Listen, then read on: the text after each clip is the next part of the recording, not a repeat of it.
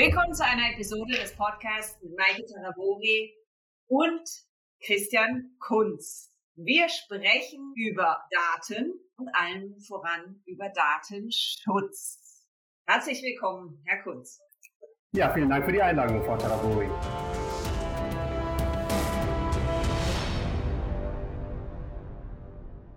Sie haben 2017 mit einem Kollegen zusammen äh, die Firma Bits About Me gegründet.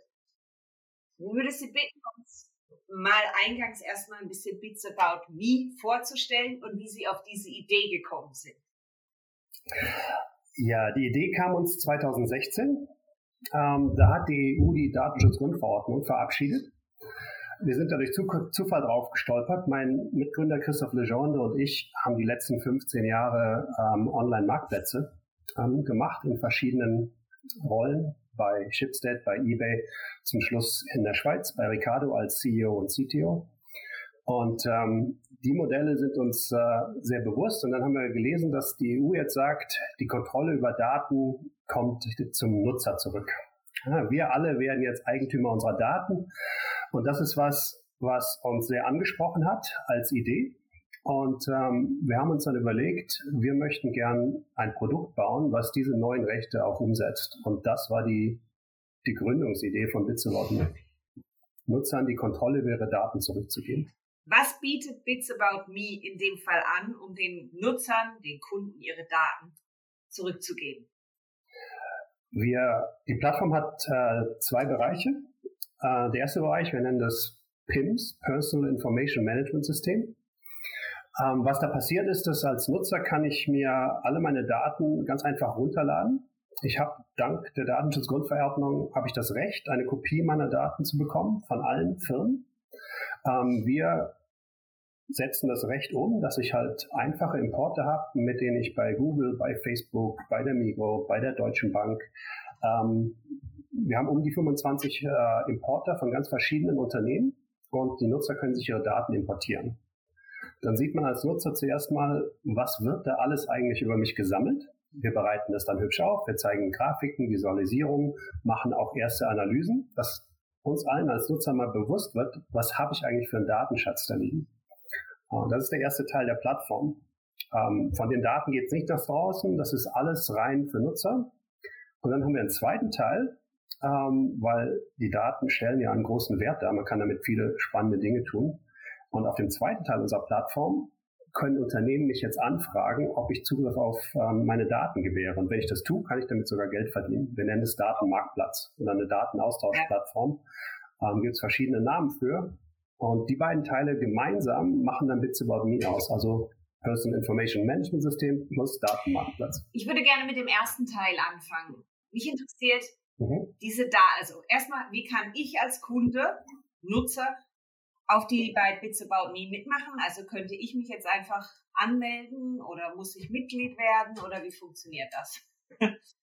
Wie bei das funktioniert ganz normal. Oder macht Account oder I don't know. Nein, die Plattform, die Plattform ist kostenlos. Ähm, Verbraucher müssen nichts dafür bezahlen.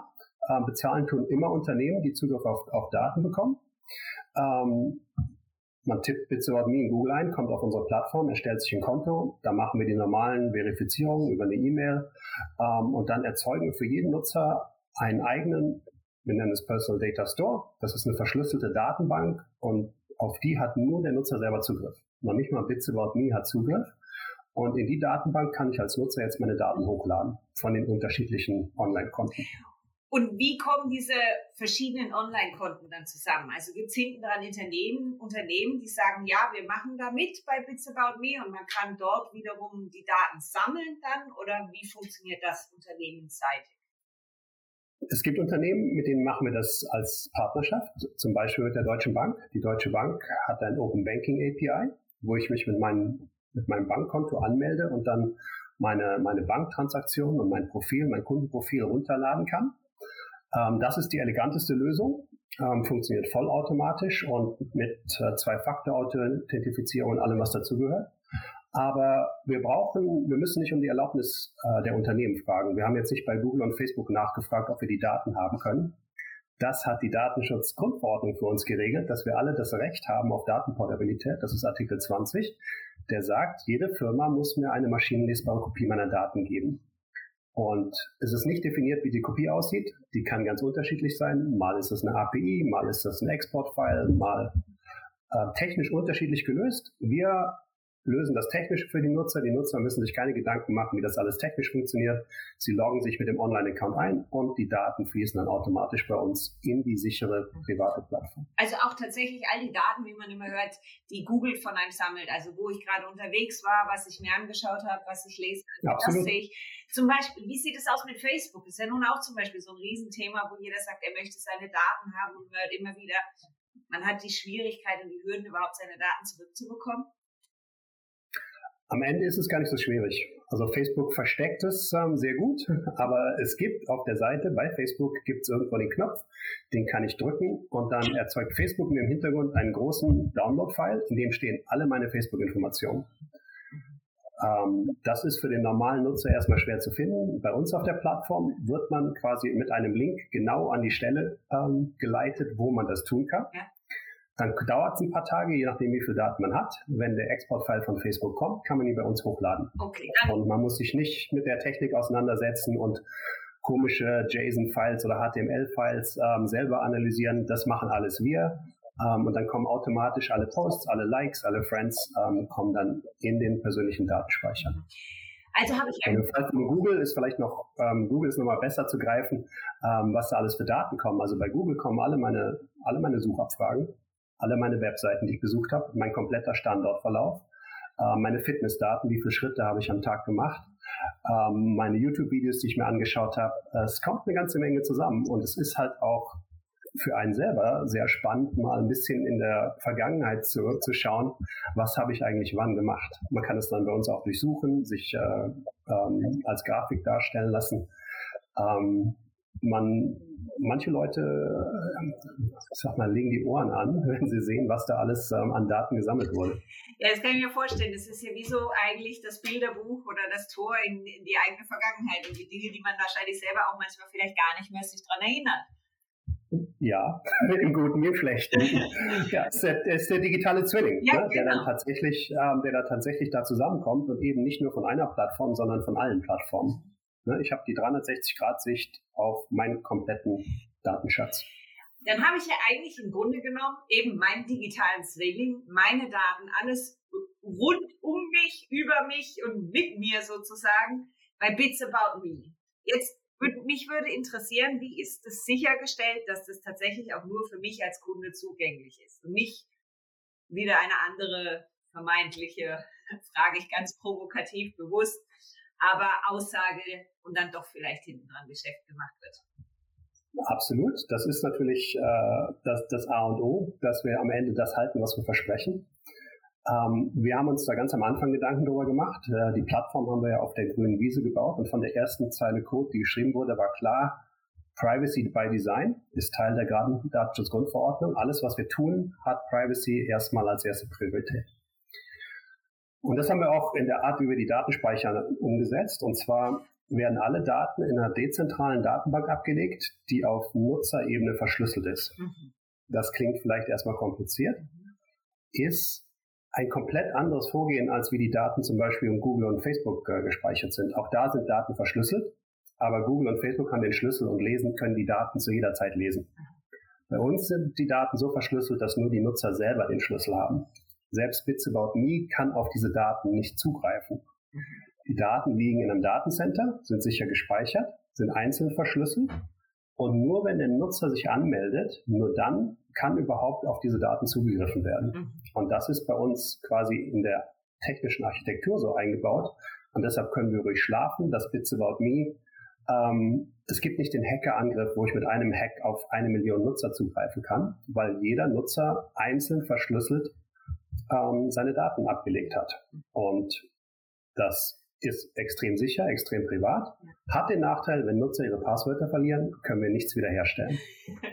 Das ist, das geht nicht anders. Wenn wir ein Passwort hätten, könnten wir auch auf die Daten zugreifen. Wir haben keins, deshalb sind die Nutzer in der Eigenverantwortung, die Passwörter sicher aufzubewahren und sich daran zu erinnern. Sonst sind die Daten leider für alle Zeit verloren, wenn ein Nutzer das Passwort verliert. Das ist ja aber gerade der spannende Aspekt daran. Also, weil man spricht hier die Daten, der nächste, die Währung überhaupt und alle sind daran interessiert, einerseits Unternehmen, aber Sie haben es gerade angesprochen, natürlich auch die Hacker. Man hört sehr ja. viel über, ja eben, Cybersecurity und was wird mit den Daten gemacht und Daten verkauft. Also von der Seite höre ich aus wirklich, da können sowohl Sie als auch dann die tatsächlich die Verbraucher ganz beruhigt schlafen. Absolut. Ich glaube, das ist das, wir haben das Thema Datenschutz ähm, ins Extrem getrieben, aber das war für uns von Anfang an das Hauptziel, Privacy by Design. Und wir möchten auch, wenn Nutzer sehr sensible Daten, und das fängt schon mit E-Mails an, das geht aber über Finanzdaten, das geht über Gesundheitsdaten, ähm, wenn man alle seine Daten an einem Ort zusammenbringt, dann muss dieser Ort maximal gesichert werden, selbst für uns, selbst für unseren Entwicklern, mhm. dass äh, niemand auch innerhalb von Bitsort kann auf die Daten zugreifen. Mhm. Jetzt in einem nächsten Schritt, was passiert dann oder was mache ich dann mit meinen Daten? Außer dass ich natürlich mal meinen digitalen Zwilling anschauen kann, was mit schon ein Erlebnis für sich ist, aber das ist genau, das ist der erste Teil. Ne? Sich einfach mal bewusst werden, was ist da alles, was ist da alles gesammelt. Ähm, das unterstützen wir natürlich, dass wir die Daten aufbereiten, dass wir gewisse Grafiken, Visualisierungen machen, die die Dinge zeigen und eben auch schon erste Analysen, wo wir mit Daten neue Insights generieren, die man so gar nicht bekommen kann. Zum Beispiel nehmen wir Lebensmitteleinkäufe ne? in der Schweiz, ähm, benutzen 80 Prozent äh, der Verbraucher benutzen ihre, ihre Cumulus oder ihre Supercard beim Einkaufen. Ähm, Im Hintergrund werden alle Artikel, die ich einkaufe, ähm, gespeichert auf diese, auf diese Karte ähm, äh, quasi abgelegt. Und wir können ähm, die Artikel dann automatisch bei uns hochladen. Jetzt habe ich einmal die Übersicht, was ich gekauft habe. Das kann schon spannend sein. Ich kann zum Beispiel mein, mein wöchentliches äh, Lebensmittelbudget äh, managen. Wie viel Geld gebe ich aus? Wie viel habe ich gespart, weil ich in Aktion kaufe? Solche Dinge. Aber es geht dann noch einen Schritt weiter, dass wir dieselben Daten mit Hilfe, machen das zusammen mit der ETH in Zürich, werten wir aus auf Inhaltsstoffe. Also das, was in meinem Einkaufskorb war, wie gesund ist das eigentlich? Und wir können dann, was auf einzelnen Produkten mit dieser Lebensmittelampel steht, können wir dann für den ganzen Warenkorb sagen. Also wir können unseren Nutzern sagen, das, was du heute eingekauft hast, das war im Durchschnitt irgendwie ein Nutri-Score B, was recht gut ist. Und so können Nutzer wirklich über Zeit ähm, verstehen, wie ist eigentlich mein Ernährungsverhalten und, ähm, und sich auch eigene Ziele setzen, möchten sich da verbessern, mehr Frischwaren kaufen, weniger Processed Food, weniger Zucker, solche Dinge. Und das ist was, das habe ich ja früher über meine Einkäufe gar nicht gelernt. Ich lerne aus meinen Daten ganz neue Dinge über meine Gesundheit. Äh, ein anderes Thema, was wir auch haben, ist ein CO2-Rechner, wo ich aus den Daten rauslese, wie nachhaltig verhalte ich mich eigentlich. Und das geht über alle Lebensbereiche. Das geht über wie bewege ich mich? Fahre ich mit dem Auto? Fahre ich mit dem ÖV? Fahre ich mit dem Rad? Google weiß das ja alles.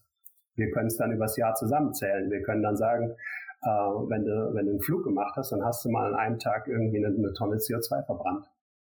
Also das ist nicht mehr so dieser allgemeine CO2-Rechner, der es einfach mal als Durchschnitt rechnet, sondern ganz konkret auf den tatsächlichen Daten ähm, was war mein Fußabdruck. Genauso, wenn ich Netflix streame, wenn ich YouTube schaue, all das erzeugt im, im Hintergrund CO2. Können wir alles, können wir alles äh, transparent machen. Ähm, extrem spannend. Also das sind aber dann in dem Fall Kooperationen, wie jetzt zum Beispiel mit Mikro, wenn Sie sagen, ja, dort habe ich dann die Information, was ich gekauft habe, oder ist das wiederum die Daten, weil, wir, weil man es ja von Mikro abziehen kann, sozusagen genau. Cumulus, Entschuldigung, in dem Fall sehen kann. Ja. Ah, okay. Wie sind Sie diese Themen angegangen, zu sagen, welche Grafiken stelle ich dem Verbraucher zur Verfügung? Ja, das haben, das haben wir uns überlegt. Zum Teil haben wir das uns mit Partnern überlegt, mit Universitäten. Also gerade im Bereich Ernährung machen wir das mit der ETH zusammen. Im Bereich ähm, Nachhaltigkeit machen wir das mit einer, mit einer Schweizer Firma äh, South Pole zusammen, mhm. die äh, CO2-Zertifikate ähm, herausgibt. Also wir machen das nicht alles allein und wir überlegen uns, was sind die, was sind die spannenden Bereiche im Leben, wo man Daten nutzen kann. Und wir haben eigentlich für uns haben wir drei identifiziert. Das eine ist Gesundheit, das zweite ist Nachhaltigkeit und das dritte sind Finanzen. Okay. Finanzen machen wir mit unseren, mit unseren Bankpartnern. Okay. Dass man eben in seinem Konto nicht mehr nur die Finanztransaktionen hat, wo dann steht, ich habe ähm, 200 Euro bei Amazon eingekauft, sondern wir können dann im quasi im Data Store die entsprechende E-Mail finden mit dem Beleg, der dazu gehört und sagt, diese 200 Euro, das waren irgendwie, keine Ahnung, äh, drei DVDs und, äh, und ein Grill, irgendwas. Mhm. Aber diese Zusatzinformation und das zusammenzubringen, ist ja auch wieder ein Mehrwert für Nutzer, ähm, quasi diese ganze Zettelwirtschaft ähm, abzulösen, ähm, wo ich immer wieder suche, wo ist jetzt dieser Beleg, den ich gerade brauche für meine Steuer, für meine, für meine äh, Spesenabrechnung, äh, für meine Garantie. Ähm, all das sind Sachen, wo die Daten werden immer erhoben, mhm. aber sie werden nicht effektiv zusammengebracht. Und wenn man mal den Nutzer ins Zentrum stellt und sagt, am Nutzer läuft alles zusammen, kann man sehr spannende Dinge tun. Und das ist unser, am Ende ist das unsere Mission. Ne? My Data heißt, Daten kommen beim Nutzer zusammen. Der Nutzer hat die Kontrolle und hat erstmal auch selbst profitiert von seinen Daten und nicht immer nur andere. In China gibt es ja ganz typisch diese ähm, Ökosystemplattformen, wo schon in einer Plattform wie WeChat, WeChat. meine Steuererklärung ja. machen, genau, wo eigentlich all diese Dinge schon zusammenlaufen. Convenience für den Nutzerverbraucher. Mhm. Was es hier in der Form ja so noch nicht gibt. Also geht das in die Richtung, alles zusammenzuführen? ein Plattform-Ökosystem. Ist dieselbe Idee, ja. aber eben nutzerzentrisch mit, mit Good Privacy, ja. was man für WeChat jetzt ja. nicht behaupten könnte. Genau. Bei WeChat, bei WeChat ähm, gehören, die Plattform, gehören die Daten der Plattform. Genau. Äh, und, und der Nutzer ist eigentlich eher passiv ähm, dabei, wird, wird gemanagt. Bei uns gehören die Daten den Nutzern und die Nutzer managen ihre Daten aktiv. Genau. Ähm, ist die europäische, ist der europäische Ansatz. Ne? Genau, genau. Das ist jetzt meine nächste Frage. Inwieweit sind da die einzelnen Länder dann berücksichtigt? Oder hebt sich das dadurch auf, dass ich sage, es ist ja eh alles bei mir und nur noch mein, meine Daten, meine Entscheidung? Also das, das, das Recht gilt in der ganzen EU. Ja. Ne? Und es gilt eigentlich auch in der Schweiz. Ne? Die Schweiz zieht jetzt dieses Jahr irgendwann nach mit dem Datenschutz. Es wird sehr stark in Richtung DSGVO gehen, aber alle Unternehmen in der Schweiz, die auch europäische Kunden haben, und das sind alle großen, ähm, müssen sich sowieso schon dran halten. Von daher funktioniert es genauso in der Schweiz. Das Modell funktioniert eigentlich überall. Genau. Aktiv sind wir momentan äh, in der Schweiz und in Deutschland unterwegs. Und mit aktiv meine ich, man muss immer ein bisschen Arbeit reinstecken, wenn man jetzt konkret die Daten ähm, von Coop hochladen oder von Amigo. Und das ist dann spezifisch. Ne? Wenn ich jetzt nach Deutschland gehe, sind es da die Revis und die Edekas dieser Welt. Da muss ich wieder neue Importer bauen. Ne? Und deshalb, das machen wir in Deutschland und der Schweiz. Wir sind jetzt noch nicht in, äh, in Frankreich oder UK. Da haben wir die Plattform eben nur mit den globalen Datenquellen. Also da sind die Google, Facebook, Netflix, Spotify dieser Welt, aber keine lokalen Supermärkte oder, oder Banken anbringen. Okay, aber zum Beispiel, wenn ich jetzt schon auf Amazon oder eben Alibaba einkaufe, würde es trotzdem alle Daten zusammenziehen in dem Fall. Ja. Also die globalen Plattformen, das ist das Schöne an denen, funktionieren natürlich, funktionieren natürlich dann in allen Märkten gleich. Sie sagten eingangs, wie man dann vielleicht auch diese Daten wiederum zu Geld machen kann. Also wie kann ich jetzt als Kunde darüber auch wieder entscheiden, was ich mit meinen Daten mache oder wem ich meine Daten gebe? Äh, und das ist der, der, zweite Aspekt. Der erste Aspekt ist ja mal die Kontrolle und die Übersicht zu gewinnen. Das macht das PIMS, ne? Personal Information Management System. Da gehen keine Daten nach draußen, da wird kein Geld verdient. In einem zweiten Schritt, und der ist komplett freiwillig und optional, der Nutzer muss es anschalten, auch da wieder Privacy by Design. Wenn der Nutzer anschaltet, ja, ich möchte meine Daten auch selbst vermarkten, dann kann der Nutzer selbst an dieser Personal Data Economy teilnehmen. Und Personal Data Economy ist ja jetzt relativ neu. Im Moment wird das Geld immer nur im Hintergrund von Firmen verdient und das ist kein kleines Geld. Also wir schätzen, in der Schweiz wird mit jeder, mit jedem Profil um die 1000 Franken verdient, wenn man mal alles zusammenrechnet. Das fängt mit dem datengetriebene Werbung an, dann aber auch CRM, äh, Marktforschung, äh, irgendwelche datengetriebenen Apps. Es wird ganz, ganz viel und oft für Daten bezahlt, aber es wird immer eine Firma bezahlt und nie der Kunde selbst. So, bei uns, auch da wieder Datenschutzgrundverordnung, Daten werden jetzt unser Eigentum und nicht mehr das Eigentum von Google und Facebook. Jetzt kann ich anfangen, meine Daten zu vermarkten. Und wenn jetzt mich jemand nach meinem Standortverlauf fragt und sagt, ich bin bereit, äh, dir im Monat fünf Franken zu zahlen, wenn du deinen kompletten Standortverlauf mit mir teilst, völlig anonym ähm, für, für Marktforschung oder Sozialforschung, für was auch immer. Also Datenschutz bleibt auch da äh, natürlich gewährt ähm, dann kann ich das tun und dann bekomme ich das Geld und nicht ähm, die Google oder die Swisscom oder sonst irgendjemand, der anonymisierte Geodaten verkauft. Ja, das heißt aber, es würde dann über die Plattform die einzelnen Verbraucher kontaktiert werden sozusagen. Ja, es geht immer einzeln. Ja. Bits About Me verkauft keine Daten. Wir sind ein Marktplatz für Daten. Das heißt, wir stellen die Plattform zur Verfügung. Am Ende muss jeder Nutzer einzeln und selber einwilligen, ja, ich bin bereit, diese Art von Daten zu teilen. Ja? Jetzt habe ich noch mal eine ganz provokative Frage. Wenn ja eigentlich ich meine Daten sowieso schon ständig mit Google, Facebook teile, welches Unternehmen hatte dann noch Interesse zu sagen, ja, ich gehe über Bits About Me, über eine Plattform und bezahle den Kunden vielleicht noch dafür? Wie schafft man dieses Umdenken zum einen der Kunden vielleicht oder Verbraucher und dem Unternehmen auch? Das ist ja gerade die große Angst. Also wenn Sie mit, den Schweiz, mit der Schweizer Finanzindustrie sprechen, da geht ja die Angst um, Google, Amazon, Apple, äh, Facebook kennen unsere Kunden viel besser als wir selbst. Was passiert, wenn Amazon jetzt äh, eine, zur Bank wird, wenn Google Versicherungen anbietet, dann haben wir ein Problem.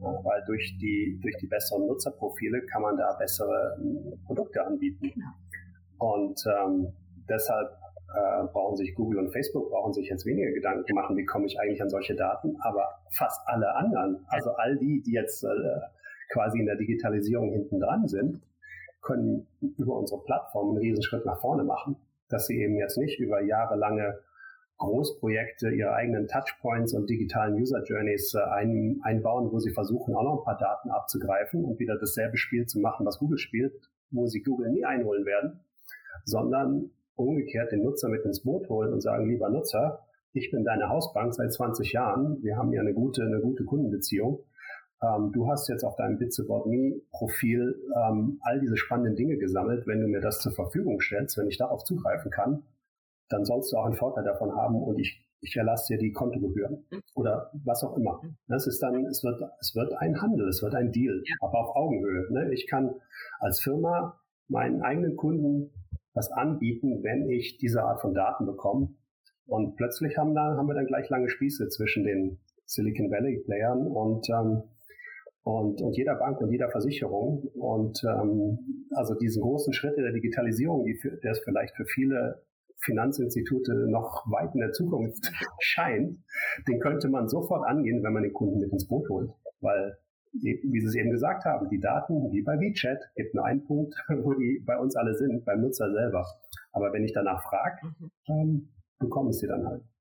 Wie schafft man es dann, dass einem eben Google oder Facebook oder WeChat nicht den Rang abläuft. Ja gut, das, das wird immer eine Challenge bleiben. Ähm, aber zumindest, es gibt ja zwei Probleme. Das eine ist mindestens zwei, also jetzt stark vereinfacht. Wer hat die besten Algorithmen und wer hat die besten Daten? Und die besten Algorithmen sind nichts wert, wenn ich nicht die Daten habe, um diese Algorithmen zu trainieren. So. Und auf beiden, in beiden Bereichen sind uns die großen Konzerne, nicht nur Silicon Valley, sondern auch China weit voraus. Ja. Aber es gibt auch an der ETH oder EPFL und an einigen Ecken gibt es sehr clevere ähm, Forscher im, im Machine Learning, die hätten auch spannende Algorithmen, bloß nicht die Daten, mit denen man sie trainieren kann.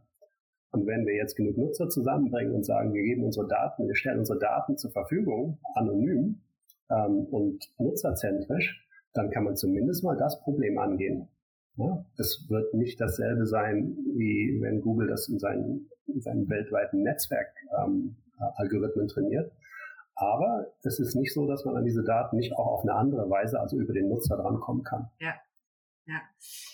Was ich auch noch spannend finde in dem Zusammenhang, es gab ja gerade die Abstimmung über die EID in der Schweiz, ja. die ja abgelehnt wurde auch vielleicht eben genau aus den Gründen daraus zu sagen, warum plötzlich ähm, privatisierte Unternehmen dahinter über meine Daten ja, kann man drüber streiten. sollen. Aber auf der anderen Seite habe ich ja heute schon die Möglichkeit, mich über ähm, Gmail und Facebook überall zu identifizieren lassen.